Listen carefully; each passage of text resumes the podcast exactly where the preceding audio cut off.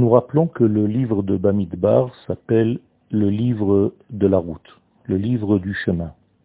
L'homme s'approche d'une partie stable à une autre partie stable en passant par un passage, par une partie instable.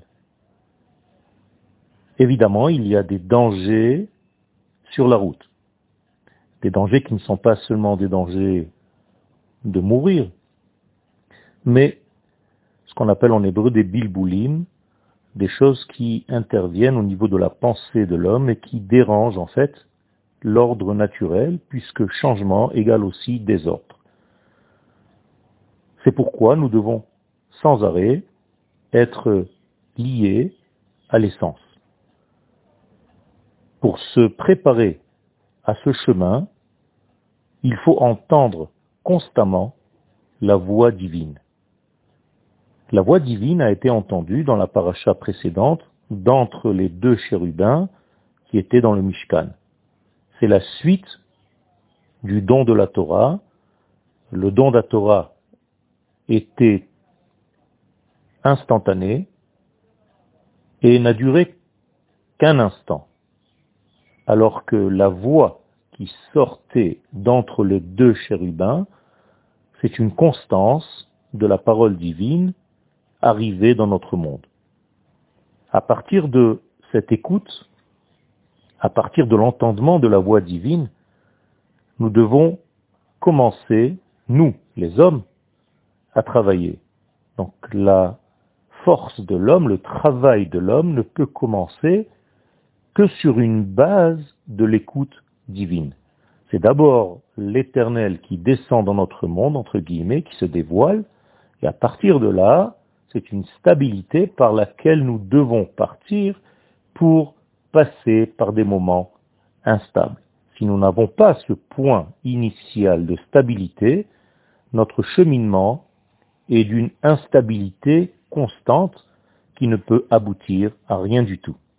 C'est pourquoi, dans cet esprit-là, arrive dans notre parachat de Béa Alotra le travail concernant la menorah, qui est le travail concernant la lumière, et le travail concernant le pain de préposition, qui est le travail relatif à l'argent, à la parnassa, à tout ce qui est structure sociale et économique dans ce monde. Les sages nous disent que ceux qui veulent devenir sages dans leur vie doivent toujours tendre vers le sud car le sud, c'est l'endroit où était posé au Beth du côté sud, la menorah. Autrement dit, la sagesse vient du sud, là où se trouve la menorah, c'est une indication spirituelle que la Torah nous dit que la sagesse se trouve en fait dans la partie sud du monde. Ceux qui veulent s'enrichir doivent partir vers le nord.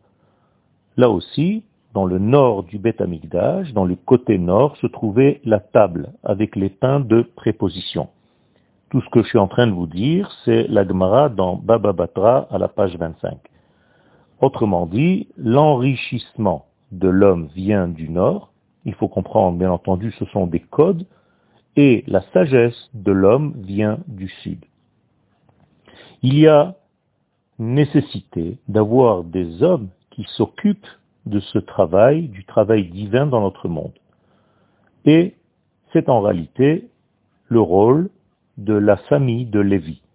Les Lévi'im ont été choisis pour faire ce travail, pour accompagner, pour être ceux qui dirigent le peuple d'Israël dans le désert dans ces moments d'instabilité. Bien entendu, c'est toujours par Akadosh Baruchou que les choses sont gérées, et c'est pourquoi il y avait une nuée durant la journée et une colonne de feu durant la nuit. Il y avait donc une présence divine constante qui montrait qu'il y avait une direction et qu'il y avait un sens à tout cela. C'est-à-dire que tous ces cheminements dans le désert n'étaient pas anodins, étaient dirigés par un but, était dirigé par un vouloir, par un désir de l'infini béni soit-il, Et ce désir se manifestait par ces deux colonnes. Dans la journée, la nuée, dans la nuit, la colonne de feu. Il y a donc une présence divine, un accompagnement, une association de l'homme dans un programme divin. Et c'est pourquoi il faut comprendre que ces deux colonnes sont là et dans les moments de certitude, comme dans la journée, et dans des moments d'incertitude, comme la nuit. la nuit incertaine exige une nuée de feu, une colonne de feu, pour éclairer la nuit.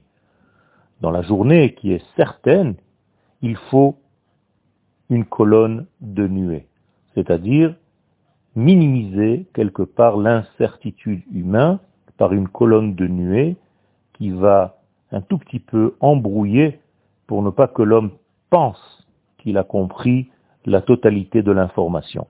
Donc il y a ici une remise en équilibre de l'accompagnement divin dans tous ces cheminements.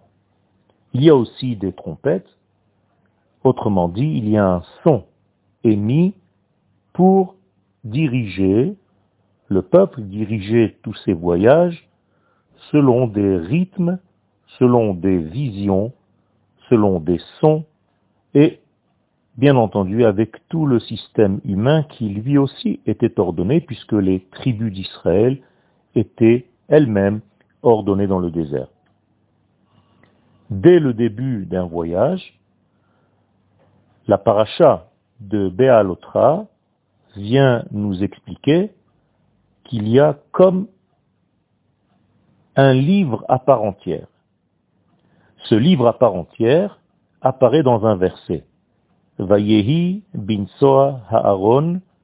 Vayomer Moshe, Kuma Adonai, Veyafutsu Oivecha. Uvnucho, Yomar Shuva Adonai Rivevot Alfe Israël. Nous lisons ce passage au moment où nous sortons le Sefer Torah de son armoire, tous les Shabbatot, et c'est en réalité ce que les enfants d'Israël faisaient au moment du début d'un voyage. Qu'est-ce que cela veut dire? Eh bien, lorsque le Aaron voyageait, Moshe disait, lève-toi à Kadosh Baruchou et que tous les ennemis s'écartent de notre chemin pour ne pas qu'il y ait dérangement dans cette avancée, dans ce processus qu'Israël apporte aux nations du monde, même lorsqu'il traverse le désert. Il y a donc un livre à part entière, on l'appelle un livre à part entière, parce que l'Agmara dans le traité de Shabbat à la page 116 nous dit qu'il faut un certain nombre de versets, en l'occurrence 85 lettres, et lorsqu'il y a 85 lettres, c'est déjà un livre à part entière. Et ce livre-là, c'est ce passage.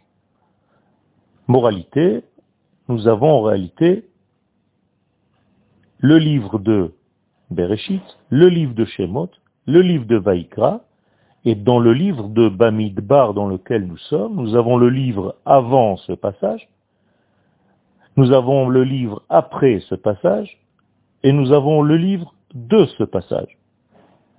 Et puis, il y a le dernier livre de la Torah, le livre de Devarim. Ce qui fait qu'en réalité, nous avons sept livres de la Torah et non pas seulement cinq. C'est ce que la Gemara nous révèle dans le traité de Shabbat 116. Qu'est-ce que cette paracha qui représente un livre de Vayehi bin Aaron Vayomer Moshe, qu'est-ce qu'elle vient nous dire? Eh bien, le Aaron, l'armoire, le tabernacle, et à l'intérieur son armoire dans lequel il y avait les tables de la loi, avançait, nous dit le Kuzari dans le chapitre 4, d'une manière où c'est comme si Dieu, c'est pas comme si, c'était la révélation de Dieu dans notre monde, et c'est le Anochi qui a été entendu au Sinaï, qui est descendu quelque part sur terre, et qui nous accompagne le long de notre vie pour ne pas rater la mission collective du peuple d'Israël et ne pas sombrer et tomber, tomber dans des considérations individuelles qui peuvent nous écarter du chemin, chemin initial. Toda